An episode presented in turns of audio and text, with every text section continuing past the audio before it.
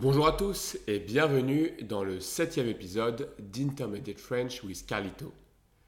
Aujourd'hui, nous plongeons dans l'univers fascinant et emblématique de l'excellence académique française, les grandes écoles, avec un focus particulier sur l'École nationale d'administration, aussi appelée l'ENA. Pour ceux qui me suivent depuis le début, vous savez que j'ai un parcours assez atypique. Après avoir obtenu un diplôme en management à HEC Paris l'année dernière, j'ai décidé de devenir prof de français. On est loin du cliché de la carrière en fonds d'investissement. Mais bon, c'est pas grave. Cette expérience me donne une perspective unique et une compréhension approfondie de l'écosystème des grandes écoles. Un sujet que je pense assez bien maîtriser. Dans cet épisode, nous allons faire un tour d'horizon des différentes grandes écoles en France de leur histoire, de leur rôle dans le système éducatif et de leur impact sur la société et l'économie française. Nous allons ensuite nous concentrer plus spécifiquement sur l'ENA, connue pour former nombre de hauts fonctionnaires et leaders politiques du pays. Que vous soyez passionné par l'éducation, intéressé par les affaires publiques ou simplement curieux d'en savoir plus sur un aspect unique du système français, cet épisode promet d'être riche en informations et en perspectives. Alors, sans plus attendre, embarquons ensemble dans ce voyage au cœur des grandes écoles françaises et découvrons les secrets de l'ENA. Bonne écoute. Depuis deux siècles, les grandes écoles prospèrent dans le système français. On en compte aujourd'hui plus de 450. D'abord, il faut savoir que les grandes écoles françaises sont une spécificité de longue date. Ces établissements d'enseignement supérieur proposent des formations de haut niveau à des étudiants choisis pour leurs excellents résultats. Ils attirent environ 10% des étudiants français et préparent principalement à deux types de métiers, ceux de l'ingénierie et ceux du management. Les premières grandes écoles ont été créées au milieu du XVIIIe siècle pour préparer les cadres techniques et militaires de l'État. C'est un peu plus tard, au XIXe siècle, que sont apparues les écoles de management. Une autre spécificité de ces grandes écoles est l'entrée sur concours. Pour préparer le concours qui permettra aux meilleurs étudiants d'intégrer une grande école, les bacheliers français peuvent suivre deux années d'études intensives dans une classe préparatoire à la fin de ces deux années de prépa, qui est l'abréviation qu'on utilise pour désigner les classes préparatoires, si l'élève n'est pas admis, il peut repasser le concours l'année suivante. Alors, quel est le statut de ces grandes écoles? Il faut savoir qu'il y a trois statuts différents. Un statut public, un autre privé et un autre consulaire.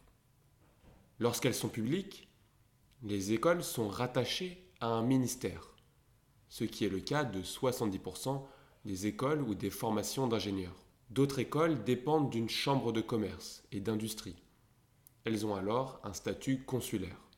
Et c'est par exemple le cas pour HEC. Combien ça coûte, à votre avis? Eh bien, il faut savoir que le coût d'admission varie énormément selon le statut de l'école. Faire une grande école privée pour étudier le management, l'ingénierie ou l'art coûte entre 5 000 et 12 000 euros de frais de scolarité par an, sur une période minimale de 3 ans. Ces coûts sont encore plus élevés pour une école de commerce. Dans les écoles de statut public, les frais de scolarité sont plus raisonnables, puisqu'ils dépendent souvent des revenus des parents. Alors il faut aussi savoir que ce sont des prix français, donc incomparables avec les prix pratiqués outre-Atlantique, aux États-Unis par exemple. Et deuxième chose, il faut aussi savoir qu'il y a pas mal de bourses que les étudiants qui ont de très bons résultats, mais pas forcément les moyens, peuvent quand même accéder à ce genre de formation. Quelles sont les principales écoles françaises? Eh bien, je pense que vous connaissez tous l'ENA, l'École nationale d'administration, qui forme les cadres de l'administration publique. Il y a l'ENS, l'École normale supérieure, pour les professeurs de l'enseignement supérieur et les chercheurs. Bien sûr, vous devez connaître aussi l'IX, l'école polytechnique, destinée aux ingénieurs les plus qualifiés. Et enfin, HEC, j'en ai déjà parlé plusieurs fois, pour ceux qui se spécialisent dans le management et l'entrepreneuriat. On peut aussi citer Sciences Po, c'est une école de sciences politiques et humaines qui a également une très bonne réputation. L'un des avantages de ceux qui font une grande école est qu'ils ont plus d'heures de cours qu'à l'université, dans des classes à taille humaine. Les enseignants sont très compétents et disponibles pour leurs étudiants. Ces formations de très haut niveau attire de plus en plus de candidats étrangers.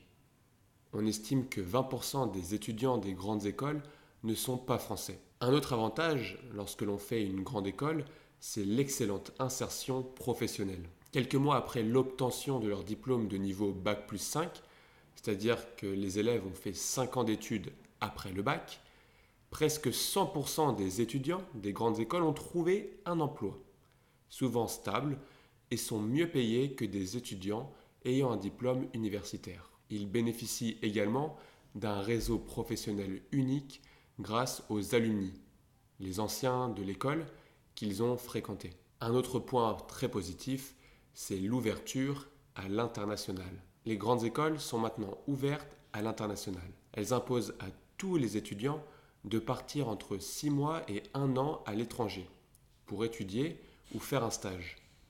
Ils peuvent ainsi développer de réelles compétences linguistiques et interculturelles. Pour parler un peu de mon expérience, j'ai effectivement fait un échange en Italie. J'ai habité pendant six mois à Rome et étudié à la Louis. Je suis aussi parti pour mes stages en Angleterre. Alors maintenant, venons-en aux points négatifs ou aux reproches. On reproche parfois aux diplômés de grandes écoles de ne pas être assez pluridisciplinaire ou d'être trop conformiste. On dénonce aussi régulièrement le coût élevé des trois années passées en grande école et le fait que ces formations sont des outils de reproduction sociale. Alors, j'ai soulevé énormément de sujets, je ne vais pas avoir le temps de les traiter dans ce podcast, mais ce sont des questions très intéressantes et n'hésitez surtout pas à me le dire si vous voulez que je traite ces questions dans un prochain épisode avec plaisir. Mais ce n'est pas le sujet aujourd'hui. Parlons maintenant de l'ENA, cette école des hauts fonctionnaires. L'ENA, ce sont trois lettres qui sont souvent synonymes des mots excellence, haut fonctionnaire, élite ou encore entre soi. Créée à Paris en 1945 par le général de Gaulle, l'ENA signifie École nationale d'administration.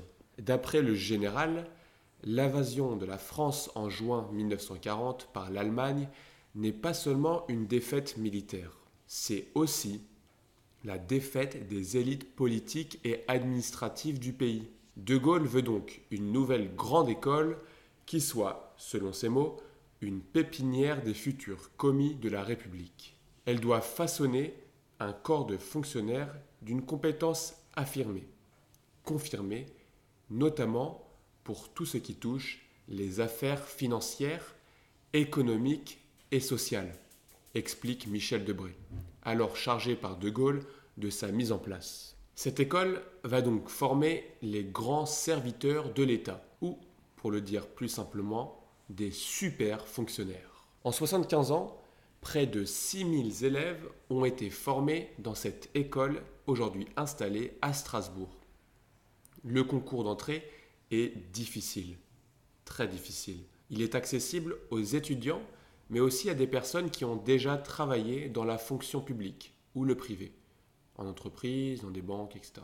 Une fois admis, les élèves, appelés énarques, apprennent à écrire des lois, à mener des politiques publiques et à manager des équipes ou encore à gérer les finances publiques. Les cours, constitués de cas pratiques, sont assurés par des hauts fonctionnaires, souvent eux-mêmes anciens élèves. Entrer à l'ENA ne suffit pas, encore faut-il en sortir. À la fin des deux années de formation, l'école publie un classement des élèves selon leurs notes. Les meilleurs pourront obtenir les postes les plus recherchés, et il faut savoir que l'ENA est une école gratuite. Durant sa scolarité, l'élève reçoit un salaire de 1680 euros par mois. En échange, il s'engage à travailler au service de l'État pendant au moins 10 ans. S'il part travailler dans le privé, l'élève devra alors rembourser la différence. Même si moins de 5% des élèves s'engagent sur le chemin de la politique,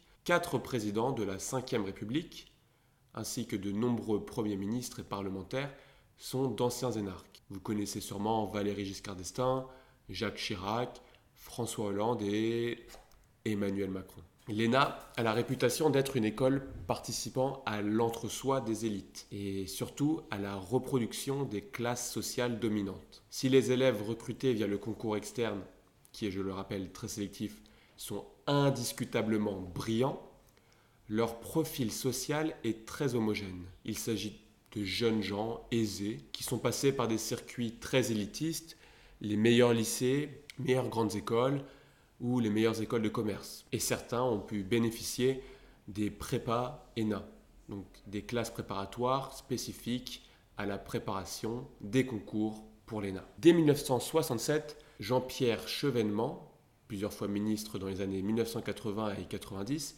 propose la suppression de l'ENA, une idée reprise récemment par Bruno Le Maire, l'actuel ministre de l'économie et des finances. Ces deux hommes ont pourtant la particularité d'être, euh, bah, vous l'avez deviné, d'anciens énarques. Alors, pourquoi des hommes politiques cherchent-ils à supprimer l'école qui les a formés? Eh bien, le sociologue et journaliste Guillaume Erner, sur France Culture, a une hypothèse. C'est l'expression ultime du narcissisme. Je ne sais pas ce que vous en pensez.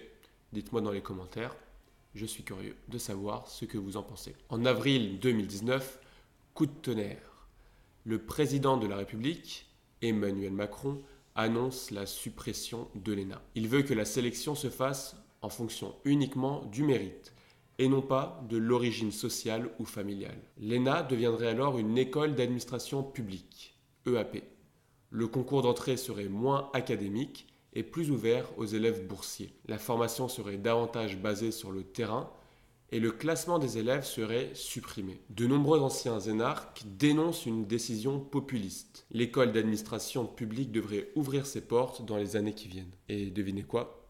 Elle a ouvert ses portes. Mais pour en avoir discuté avec des amis qui ont préparé l'ENA et qui ont réussi l'ENA, apparemment ce ne sont que des annonces et l'école n'a pas du tout changé. Et voilà, chers auditeurs, nous arrivons au terme de ce passionnant voyage au sein des grandes écoles françaises et de notre immersion dans l'univers de l'École nationale d'administration. J'espère que ce périple vous a offert des éclairages enrichissants sur ces institutions qui jouent un rôle si central dans la formation de l'élite française. Je vous remercie sincèrement de m'avoir accompagné dans cet épisode d'Intermediate French with Calito. Votre curiosité et votre engagement continuent d'être ma plus grosse motivation pour créer tout ce contenu. N'oubliez pas de consulter le script qui est sur ma page Substack si vous souhaitez revoir certains points abordés. Et comme toujours, je suis très intéressé par vos réactions, vos suggestions, vos recommandations.